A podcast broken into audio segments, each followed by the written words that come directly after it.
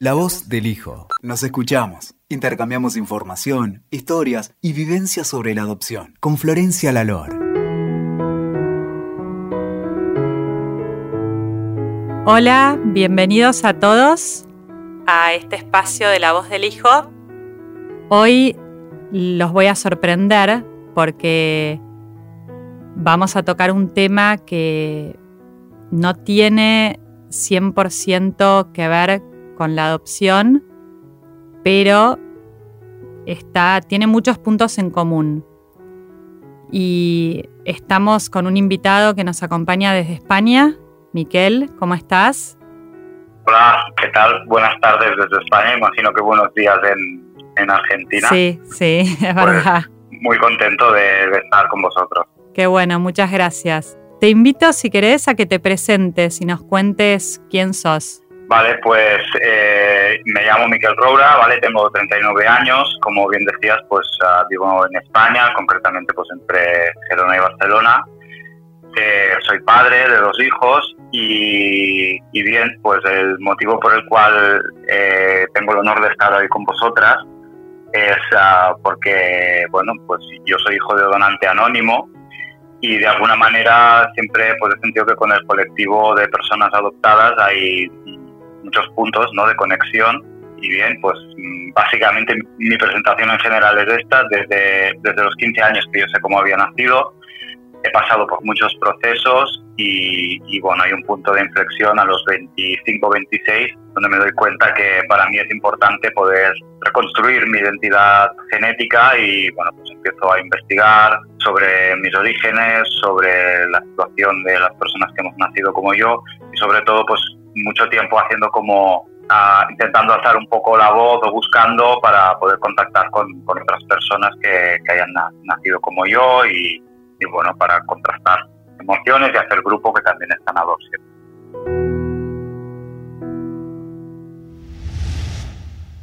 ¿Querés contar, tal vez pienso con un poquito más de detalle, un poco tu historia? Sí, por supuesto. Yo creo que lo, lo interesante de mi historia, pues, aquí en España la, la, primera inseminación artificial se hace en el año 79, ¿vale? Yo nací en el 82, por lo tanto la donación fue en el 81, o sea que soy uno de los pioneros, ¿no? Nacidos por inseminación en, en, este país. La, la, ley en España no, no permite conocer eh, la identidad del donante, no obstante la ley eh, se regula en el 88 y yo soy del 82, o sea que estaría en una situación de, de legalidad donde un poco las, las clínicas lo hacían a su manera, ¿no? Lo siguen haciendo con connivencia del Estado, pero bueno, ahí estaba más justificado, ¿no? Digamos.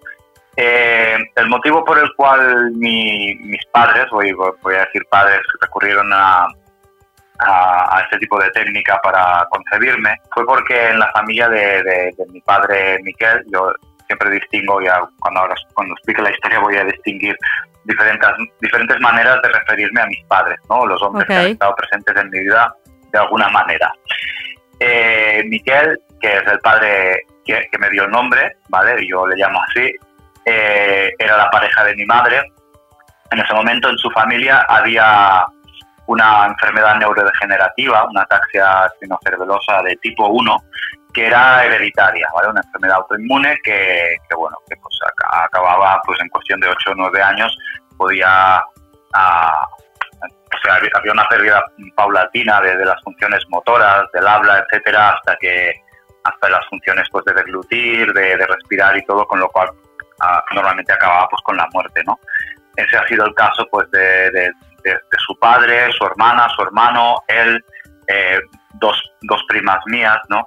Y tengo algún primo pues que está enfermo no también por parte de, esa parte de la familia. Entonces eh, para tal de, evitar la enfermedad pues es muy simple. Ellos se dirigieron a una clínica y les dijeron que no mi padre no debería concebir de manera biológica y que la mujer era pues a recurrir a esperma de un donante. Entonces eh, pues así es como a la primera mi madre se quedó embarazada al cabo de unos dos años de yo haber nacido, pues la relación entre ellos no acaba de funcionar, se separaron, eh, mi madre volvió a, su pueblo natal, que es, Planes aquí en la Costa Brava, Y yo ahí, pues, mi madre conoció a su pareja actual al cabo de un año y, bueno, y ha sido quien ha ejercido esa pareja que se llama Jordi, ha sido quien ha ejercido de, de padre durante toda mi vida y, lo sigue haciendo y es el abuelo de mis nietos, de mis, de mis hijos. Entonces, en ese sentido hay otro punto de unión, ¿verdad? Que, que, a lo mejor no, no, habíamos tenido en cuenta y en las previas lo, lo conversamos, sí. Es verdad. Correcto, pues sí. Que para vos fue, él, él es como tu, tu padre adoptivo. Por supuesto, es mi padre adoptivo, incluso yo, eh, ahora ya de adulto y todo, pues por un tema más uh, simbólico y, y, también, bueno, pues por laboral, por si nunca hiciera falta o lo que sea, pues a mí me gustaría pues eh, hacer eh, oficial esta relación de, de adopción y que me adoptara ya de adulto para tener esta relación, porque realmente nuestra relación ha sido de padre-hijo. E sí, mira. Entonces, uh, yo sigo en contacto con la familia de mi padre, mm, mi madre me lleva a verlo y bueno, cada, cada dos semanas o así paso un fin de semana ahí con, con mi padre Miquel, me lleva mi, mi padre adoptivo muchas veces a verlo y tal, y, y él muere cuando yo tengo nueve años de, de la enfermedad y, bueno, yo un día cuando tenía 15 años y volvía de, de este pueblo de ver a, mi, a, mi, a, la madre de Miquel, mi abuela Teresa, que todavía está viva y está a punto de cumplir 100 años, wow. eh, yo un día, sí, yo un día, un día pues volviendo del coche, pues empecé como, no sé si lo decís en Argentina también, pues atar cabos, ¿no? Decir, sí, a ver, sí, sí. Eh, pues lo mismo, ¿no? Eh, ostras, si, si murió el padre, murió el hermano, murió la hermana, él también. Y, claro, yo pensé, bueno, a ver, yo, eh, entonces voy a tener esta misma enfermedad también, ¿no? Y entonces ahí a mí se, se me paró el corazón de golpe, desde de la carretera. Sí, me imagino. Y me acuerdo que me quedé congelado, ¿no? Y era como una sensación de estar cayendo por un pozo que no tenía fin. Y, y bueno, mi madre me dijo, yo se lo pregunté y me dijo, no, no, tú es imposible, no la puedes tener, pero a mí no me servía, evidentemente ese no, sin una explicación no, no hacía su efecto. Y yo seguía insistiendo, entonces, ¿cómo es que no? ¿Cómo es que no? Y ella pues imagino que me dijo pues por, para lo que se había estado preparando durante mucho tiempo, ¿no? Que era para decirme que yo había nacido de, de inseminación artificial del esperma de un donante anónimo, ¿no? Entonces ahí pasaron dos cosas, ¿no? Por, por un lado, se paró la caída tocó, tocó, toqué suelo, suelo firme, ¿no? Sí. Me relajé, se abrieron, se abrieron las nubes y salió el sol, pero con ese sol se iluminaron muchas preguntas y muchas incógnitas, ¿no? Pero yo ahí creo que con, como cualquier niño, ¿no? Que, que, está construyendo todavía su identidad, que es muy fiel pues, a los padres con este amor ciego, ¿no? Pues yo dije, no, no, esto ha sido un acto de amor total y, y esto no hay que mirarlo nunca más, ¿no? pero claro, este pacto de, de nunca más, pues ahí se, se, enquistó un poco, ¿no? Y había cosas que no funcionaban porque evidentemente estaba negando una parte de mí, pues muy importante, ¿no? Que era parte de mi identidad. Eh, esto es uno de los puntos yo para mí que, que, creo que tenemos en conexión a destacar más fuerte, ¿no? Porque eso básicamente lo que estoy resumiendo en esta etapa es un conflicto de lealtades, ¿verdad? Es sí, como, sí. y si yo, si yo al buscar mi origen, eh, estoy dañando o estoy haciendo pensar que no, que no me siento querido por las personas que me han criado y, que me han dado su amor, ¿no? De padre Jordi o incluso Miquel, ¿no? Con, con este sacrificio que hizo en modo de renuncia genética, ¿no? Si sería faltar a su memoria o incluso si podría hacer daño a mi madre, ¿no? Por lo tanto, yo ahí no quería ni entrar en eso.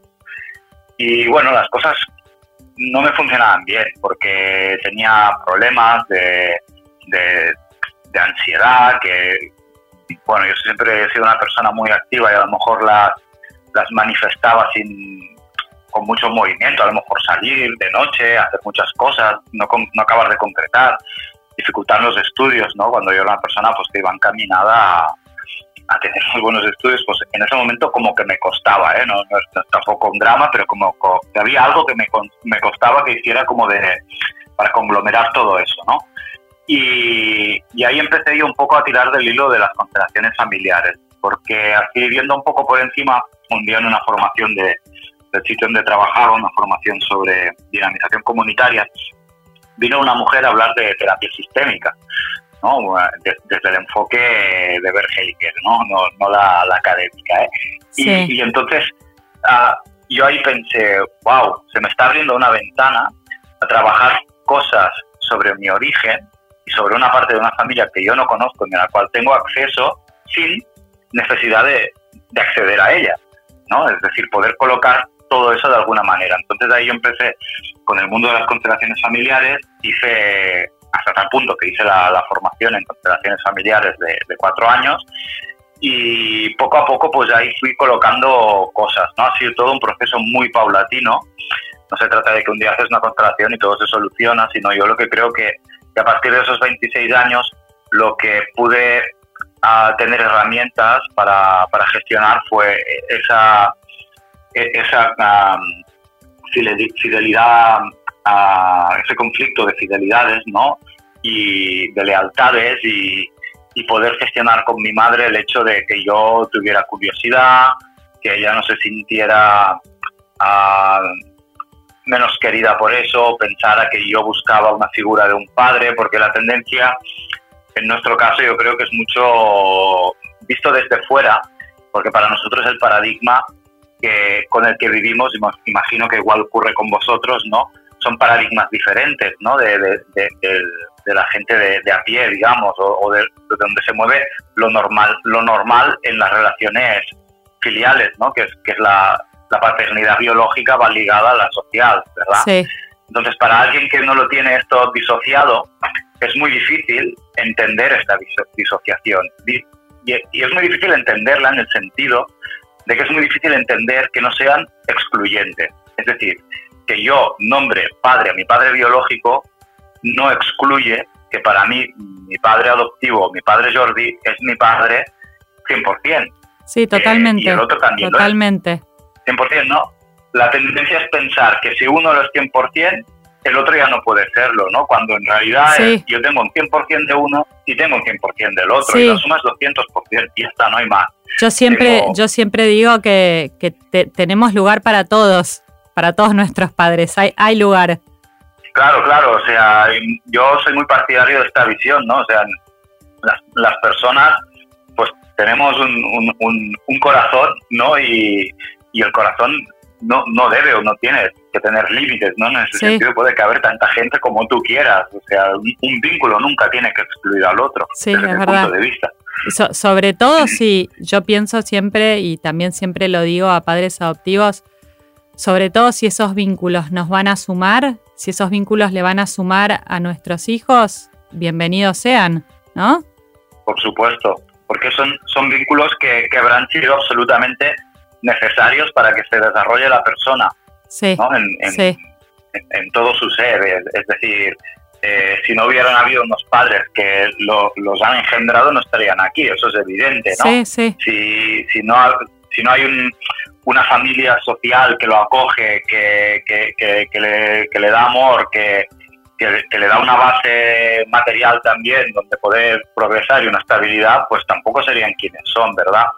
Entonces, eso nunca, nunca es excluyente, nunca, y todo forma parte de, lo que somos. Yo cuando muchas veces la, prensa, ah, cuando se interesa por nuestra situación, normalmente lo hace desde un punto de vista muy hollywoodiense, ¿no? Sensacionalista de, de, yo me he visto algún titular, Miquel busca a su padre, ¿no? Y a mí no me gusta ese titular porque yo realmente no estoy buscando una relación. Yo estoy buscando el vínculo, el vínculo existe eh, aunque no haya la relación, aunque la relación esté rota. Yo puedo no hablarme con, un hermano, pero siempre va a existir ese vínculo de sangre, ¿no? Haya relación o no. Pues yo al buscar tener mi vínculo eh, despejado o ordenado o que fluya, no es sinónimo de que tenga que haber una relación. Entonces, yo lo que estoy buscando con esto es una búsqueda hacia mí mismo, hacia mi identidad. Yo me estoy buscando a mí, ¿no? A mí me gusta mucho poner siempre el ejemplo de, en esto de, la búsqueda de las raíces biológicas, ¿verdad? Que, entiendo que, es algo que resuena mucho también con la gente, con, las personas adoptadas. Siempre pienso, eh, muchas veces me dicen, pero ¿por qué quieres saber? ¿Qué quieres saber? ¿No? Es como, como si yo quiero saber algo que es externo a mí y esa idea es totalmente equivocada. Es decir, tú puedes comprar un coche, ¿verdad? y a lo mejor un día le tienes que cambiar el motor y tú tienes todo el derecho del mundo a saber eh, cómo se ha fabricado ese motor, dónde se ha fabricado, quién lo ha fabricado, con, con qué características. Y no estás hablando de las características de la fábrica. No, no, estás hablando de eso que te pertenece, ¿no? Que es tuyo propio. Por lo tanto, a mí mm, mi cuerpo me pertenece e incluso la, la historia sistémica de, de, esa familia también en cierta manera me pertenece, ¿no? Y, además, con, con, lo que está poniendo ahora sobre la mesa también incluso la epigenética, ¿no? ¿Verdad? Donde, donde vemos que hay estudios, hay estudios respaldados científicamente donde se demuestra que, que los estados emocionales que haya podido tener o los traumas una generación pueden transmitirse a la siguiente por, por, vía epigenética y esto va, luego va a influenciar qué, qué, caracteres genéticos se pueden desarrollar más o menos, ¿no? Por lo tanto, me parece muy importante desde ese punto de vista. Sí, Y bueno, un poco para cerrar la historia, no, no alargarme más con este tema, porque bueno, podríamos estar horas hablando de, de, cada capítulo, ¿no? Porque la verdad es que da para mucho. Eh, yo aquí, pues, eh, personalmente he iniciado esta, esta búsqueda tanto de, compañeros. actualmente somos ocho, escribí algún artículo y tal. Hemos podido contactar y somos un grupo de ocho nacidos por, por inseminación de donante aquí en España. Eh, en España es muy complicado, a diferencia de a lo mejor Australia, eh, Estados Unidos, encontrarse porque las plataformas y, y el, secretismo de las clínicas eh, todavía es mayor. ¿verdad? Y es difícil, yo creo que un, punto importante o sanador en el proceso pues, es encontrarse con, con el colectivo al cual te sientes que perteneces, porque para nosotros, igual imagino que para vosotros a veces sentir dónde perteneces es como un poco confuso, ¿no? O hay partes borrosas, ¿verdad? Pues para mí es un proceso importante, forma parte de mi lucha o de mi activismo, y bueno, eh, estamos empezando a levantar la voz, eh, recibimos también algunas críticas, algunos palos, y, la verdad es que ha cambiado mucho el panorama.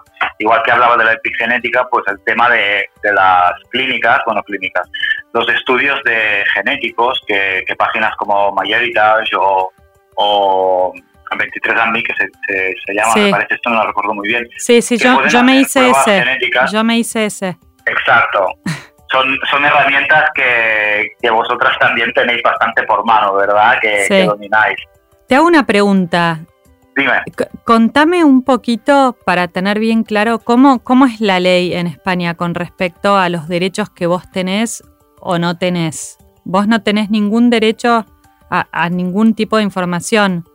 No, yo mm, por lo que he podido ver un poco que estuve así leyendo, creo que, que España y Argentina tenemos una ley muy, muy similar en este aspecto y donde no hay un sistema híbrido que se puede escoger que el donante sea anónimo o no, el donante es totalmente anónimo. Sí. Eh, y solo se puede ah, preguntar a la clínica por información del tipo altura, ah, color de los ojos, edad que tenía cuando donó. Incluso se puede preguntar mm, qué, qué número de donaciones, o sea, qué número de hijos salieron de sus donaciones. Sí. Eso último es por un motivo, porque según la ley, eh, el máximo de donaciones que, o hijos que pueden hacer de un mismo donante son seis. ¿vale? Esto ya lo establece la ley del 88 aquí en España. Y, esa ley eh, pedía que se hiciera un registro de donantes para evitar que ocurriera esto, que hubieran donantes que, que se lucraran o que ejercieran un, una como que, quisieran ah, ser grandes mm, machos inseminadores, ¿no? Como ha ocurrido que hay casos de, de, hombres que han dado cada año durante semanas, ¿no?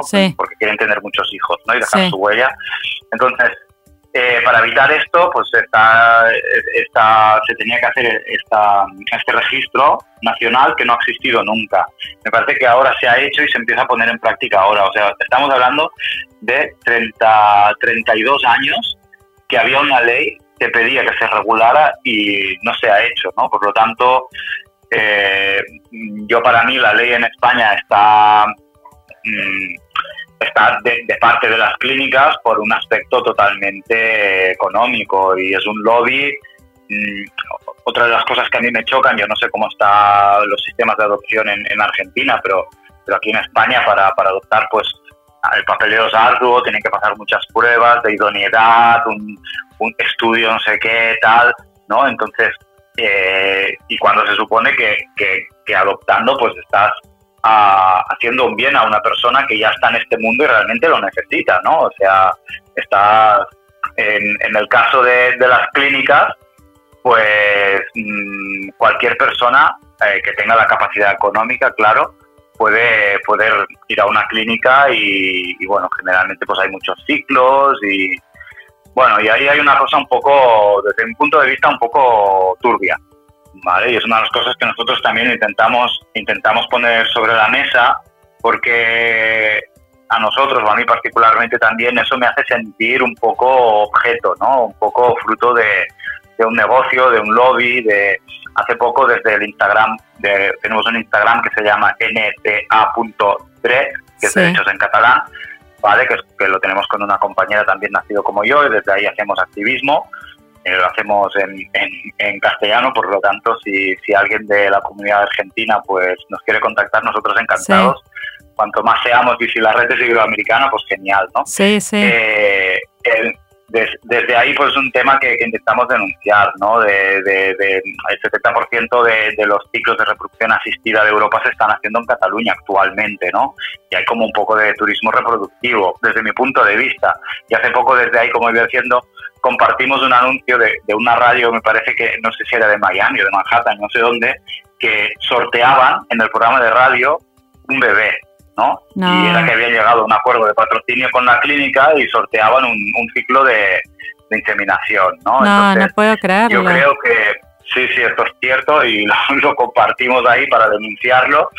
Y yo creo que aquí en España hay, hay anuncios, ¿verdad? Que, que ahora, porque hasta hace poco también era una cosa que solo podían ir a buscar el perfil de, de blanco caucásico, ¿no? Y ha sido últimamente pues hay gente desde, el norte de África o lo que sea que ahí a veces pues para el hombre es un poco más mm, el hombre tiene se siente más herido cuando no puede ser fértil y lo esconden vale por la tendencia cultural de ahí y vienen aquí de vacaciones y bueno la mujer vuelve embarazada no entonces hay hay ofertas ¿eh? actualmente se hacen ofertas de semana de hotel visita Barcelona hotel no sé qué y dos ciclos no y es como Qué a mí me parece que esto es una sí, una, una banalización y bueno, dentro de, este activismo, de todo lo que estamos aprendiendo, pues es que detrás de esto hay toda una nomenclatura, como llamar donante al padre, que ayuda a blanquear un poco eh, esto que se está haciendo, que en realidad es, tal como yo lo siento, pues es, una es un tráfico, una venta de gámetos y es una manera de, de engendrar o de dar a nacer, yo creo que que muy irresponsable, ¿no? Porque es, te masturbas un día, te olvidas y, da igual los sentimientos que pueda tener la persona que Claro, no, no, se considera para nada el impacto que va a tener en el ser humano que va a nacer después. No, claro, y estamos en un contexto donde prima mucho, ¿no? El materialismo y se niega mucho, pues, el vínculo, ¿no? Y es como todo es muy mecanicista, ¿no? Claro, da igual, si solo la gente nos ha comparado con órganos. Bueno, y cuando te donan un órgano, un corazón, ¿qué? ¿No? sí, sí. En serio, me estás, me estás, estás comparándome con, con, un órgano, ¿no? Que sí, tiene conciencia propia. Bueno, no sé, ¿no? Y se ha llegado así como a un materialismo de que no pasa nada, ¿no? Y bueno, la cosa va en evolución porque las técnicas van avanzando, se criogeniza embriones, como si ahí no hubiera realmente una vida. No, no, no quiero ahora dar argumentos de, de un tema religioso ni mucho menos, ¿no? Pero sí que creo que tenemos, por ejemplo, yo cuando era pequeño, sin saber cómo había nacido, pues soñaba constantemente, me levantaba muchas mañanas con muchas legañas en los ojos y de, como de algún tipo de, infección que tenía, de conjuntivitis, y no podía abrirlos y tenía que, que, llamar a alguien para que me los limpiara y podía abrir, ¿no? Y, encima soñaba que estaba ocurriendo algo que era importante y en vez de ver lo que ocurría en ese sitio, veía una pared y estaba enfrente de una pared, intentaba abrir los ojos y no podía. Conozco también el caso de, una compañera del grupo, pues que también tenía un sueño recurrente, que ella, pues sin saber exactamente también cómo había nacido ni que había otro hombre implicada, implicado en su concepción, pues soñaba con un hombre de cintura para abajo, ¿verdad? Y me recuerda mucho la película esta de, Disney que, sí. que bueno, que, que, hay aspectos sutiles o que son importantes y Miquel, estaba pensando, mientras te escucho, estoy pensando, ¿cómo, ¿en qué momento de todo este proceso personal tuyo, vos eh, empezaste por ahí a, comparar o a pensar en, las personas adoptadas, en, lo que nos pasa a nosotros y en lo que les pasa a ustedes, ¿no? ¿Te, te, conectaste con alguien? ¿Cómo fue? Bueno, pues mira, me gusta mucho que me hagas esta pregunta porque creo que, después de, de, un tiempo ¿no? de, contacto con la Asociación de la Voz de los Adoptados de, aquí de España, que les envío un afectuoso saludo y, de contacto con Flavia, cuando reflexionaba sobre nuestra conversación de hoy, pensaba, ¿no? cuando siempre cuando he hablado con la voz de los adoptados o, con, vosotras ahí, pienso qué, qué cosas nos unen, ¿no? qué puntos de unión hay. ¿no? Y, y, había uno que era tan claro que hasta ahora no lo había visto, ¿verdad? Y, y es y es tan claro, y, en respuesta a tu pregunta, como que fueron ellos que me encontraron a mí. Es decir, desde, la, desde el colectivo de adoptados, mm, alguien, y me parece que fue Irene, desde, que es la que, se, la que se encarga del tema de redes y tal, sí. uh, pues leyó mi artículo, conoció mi testimonio o me vio en la tele o algo, y enseguida se pusieron en contacto conmigo para brindarme el apoyo, para para ofrecerme también participar de, su espacio semanal. Mira qué bueno. De acompañamiento de grupo. O sea, para mí esto, porque, porque realmente el contraste es muy, bueno, es que es, es que es, es incomparable, ¿no? O sea, yo no, no, he recibido nunca un apoyo, una comprensión así, ¿no? Siempre me he sentido como luchando contra corriente o intentando explicar algo que es o molesto o que es que le quiero dar demasiadas vueltas y, y claro, normalmente si he querido yo eh, poder expresarme, he tenido que ir a pedir ¿no? que se me escuche o he tenido que, que, poner mi voz. En este caso ha sido todo el contrario, ¿no? Y eso ya dice mucho, porque dice, mucho de los puntos en común que hay, porque enseguida la, el colectivo de adoptados de España pues resonó, empatizó con, conmigo Y, y, enseguida me abrieron las puertas y, y, las, y las puertas abiertas en, en muchos aspectos, porque realmente pues a raíz de, de, la charla con la voz de, los adoptados, ¿no? entramos en contacto contigo, también pues eh, ha habido otros contactos muy interesantes, también a través de ellos pues he podido, claro, he podido aprender un, un, poco más y tener más herramientas para la búsqueda mía de, de la familia biológica, entonces... Qué bueno, y, y, estos puntos que, que te resuenan, bueno, ya hablamos del tema del conflicto de lealtades, pero ¿cuál, ¿Qué, es lo que más encontrás en común con lo que sentimos las personas adoptadas? Yo creo que, hay, claro, yo aquí sí que te voy a hablar mm, personalmente porque hay en primera persona porque hay quien no lo siente así de... sí, sí, como nos pasa también a nosotros. O sea, nunca podemos generalizar. Yo sí que he sentido un poco a veces el, el, no haber sido como querido o rechazado, ¿no? Aunque es muy obvio que la persona que, que, donó el esperma mm, a lo mejor ni sabe que existo, no, a lo mejor no, seguramente, ¿vale? Eh, yo sí que he sentido como, como un, sí como un punto así como de abandono, ¿no? En este sentido, y fíjate, porque al final eh, he tenido dos, figuras masculinas y la, la, figura masculina no me ha faltado para nada, ni, ni diciendo esto estoy diciendo que me haya faltado un, un padre ni, ni, que esté buscando la figura del padre. Para nada, que es algo que como que se nos intenta criticar muchas veces. Yo digo, para nada, yo la figura del padre no. Eh, y yo lo que, lo que me parece como, no sé, triste, ¿no? ¿Verdad? El, el, tener hijos de esta manera. Y para mí una de las cosas, a mí me, me ha removido mucho también cuando yo, yo soy padre, tengo una hija de nueve años y un niño de cinco, a tener a mi primera hija me puso eh, de caras, frente a frente con el tema de la concepción y con el tema de, del embarazo y de la paternidad biológica, ¿verdad? Pero luego al tener el niño, también me he dado cuenta de, de este vínculo de, de, padre-hijo, ¿no? Y, y, yo, por ejemplo, yo veo pues, pues que, que, la niña pues busca más su referente en su madre, ¿no? Como un referente femenino, ¿no? Y, y, a lo mejor, pues yo entiendo que a lo mejor a los hombres que hemos nacido de donación de esperma, quizás podemos tener un poco más de tendencia a sentir que, que hay ahí un, un hombre que no sabe ni que existimos y, o que no ha querido saber absolutamente nada de nosotros o, o yo qué sé, o que nos ha tenido de una manera muy poco responsable y consciente, ¿no? Sí. Yo, mi teoría es que pueda ir por ahí, ¿verdad? No sé. Sí, sí, porque, sí, claro, ah, según quien pues no lo siente igual. Yo para mí, sí. Sí. A mí, a mí, yo te escucho y me parece que entiendo y que tiene sentido, como sentir que esta persona que fue donante eh, no te consideró en ningún momento. Sí, exacto. Y, Sí, sí. y sé sé que también hemos conversado sobre la dificultad para generar un sentimiento de pertenencia, que, que es algo que a las personas adoptadas nos pasa muchas veces, que no nos sentimos como parte de ningún lugar. Exacto.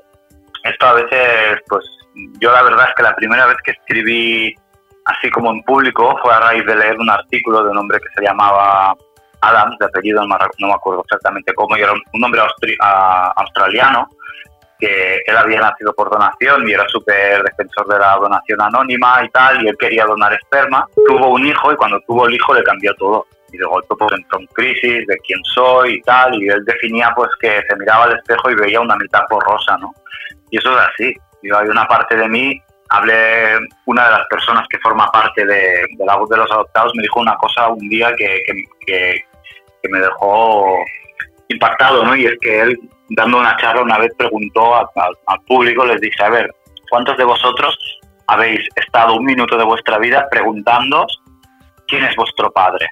Nadie levantó el brazo, ¿no? Dice, pues nosotros nos pasamos cada minuto de nuestra vida con esta pregunta en la cabeza, ¿no? Y a lo mejor si no lo vives es muy difícil entender que es algo que está presente y, y- y es algo que, que hace que sea complicado, que haya una pata coja a la hora de construir uno la identidad o la identidad genética, si se quiere ser más preciso, ¿no? Sí, Lo cual defen- defendemos a capa y espada que, que es un derecho, es un derecho fundamental y es un derecho de la humanidad, ¿no? sí, O sea, sí, yo no puedo, no puedo evitar no preguntarme quién soy y de dónde vengo. sí, sea, no, no, es, algo que yo elija preguntarme, no puedo evitarlo.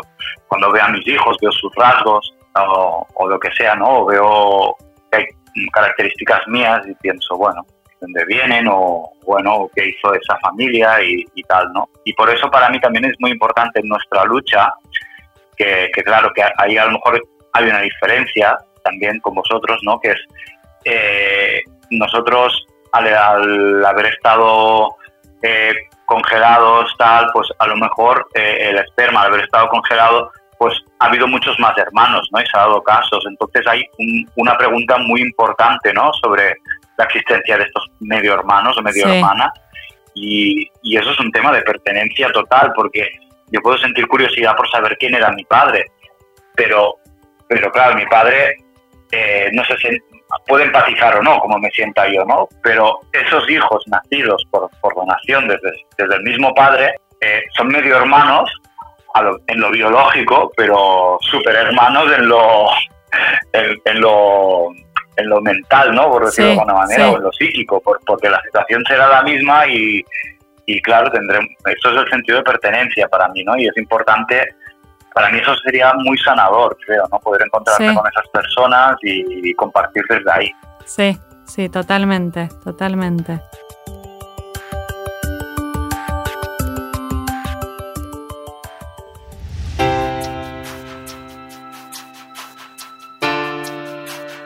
Bueno, la verdad es que me, me quedé como pensando, me parece que es un tema, la verdad que podríamos estar hablando mucho más tiempo sin parar, ¿no? Por supuesto, sí, es un tema que, que da para mucho, sí. Tal vez podamos tener una, un segundo encuentro en algún momento. Vos, supuesto, vos si, encantado, un placer. dale, si, si hay algún cambio en, en España o, o pasa algo, contame y tal vez podemos compartirlo con, con la gente que nos escucha. Así a priori creo que va a ser más, más lo segundo, que pase algo que no que cambie, porque realmente los, los lobbies de las clínicas en España Sí. son súper fuertes, poderosos y hay mucho dinero.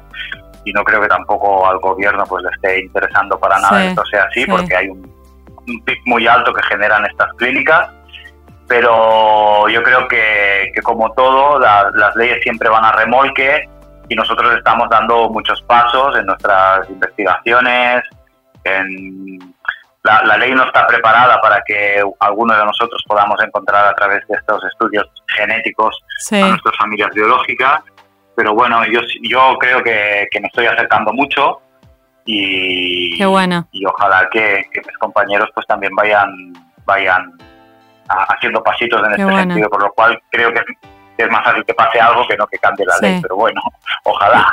Miquel, ¿sabes qué me gustaría que compartas? Además de que te quiero preguntar de vuelta que nos digas bien la cuenta de Instagram para la gente que le interesa. Me gustaría que el, nombre, vos es que has escrito en, en un blog unos artículos muy interesantes que a mí me gustaron muchísimo. El nombre del blog, por si alguien los quiere leer. Sí, el nombre del blog es eh, un blog que se llama Madre de Marte. Madre de Marte. un blog Madre de Marte, sí. Si pone Miquel Roura o carta de un hijo adoptado, Madre de Marte, van a salir. Aparte que hay en el blog hay artículos súper interesantes porque la persona que lo lleva, pues yo para mí tiene una sensibilidad para poner los debates de manera objetiva y comprometida sobre la mesa y le agradezco mucho también la, porque a través de ahí es donde he contactado con, otros nacidos como yo que han leído el artículo y lo han contactado a ella y, ha sido una pieza importante en todo este proceso. Sí, Yo, yo recomiendo mucho que te lean porque la manera en que has escrito a mí me pareció espectacular. ¿Y, la cuenta de Instagram? Sí, la cuenta de Instagram es nda.dread. Sí, NDA es de nacidos de donación anónima. Sí. Nacidos donante anónimo, punto, y luego D R E T S. Perfecto. Perfecto. que es derechos en, en catalán. Perfecto. Bueno, y también cualquier cosa, todas las personas que nos escuchan saben que a través mío por ahí te pueden contactar, siempre a través del sitio web de La Voz del Hijo, que es lavozdelhijo.org. Y bueno, desde ya te agradezco un montón que nos hayas compartido toda tu historia y, seguimos en contacto. Y, también agradezco siempre a todas las personas que nos escuchan. Te dejo para que... Pues un abrazo. Para que sigas con tu día. Gracias, Miquel. Vale, muchas gracias. Un abrazo. Escuchaste La Voz del Hijo. WeToker. Sumamos las partes.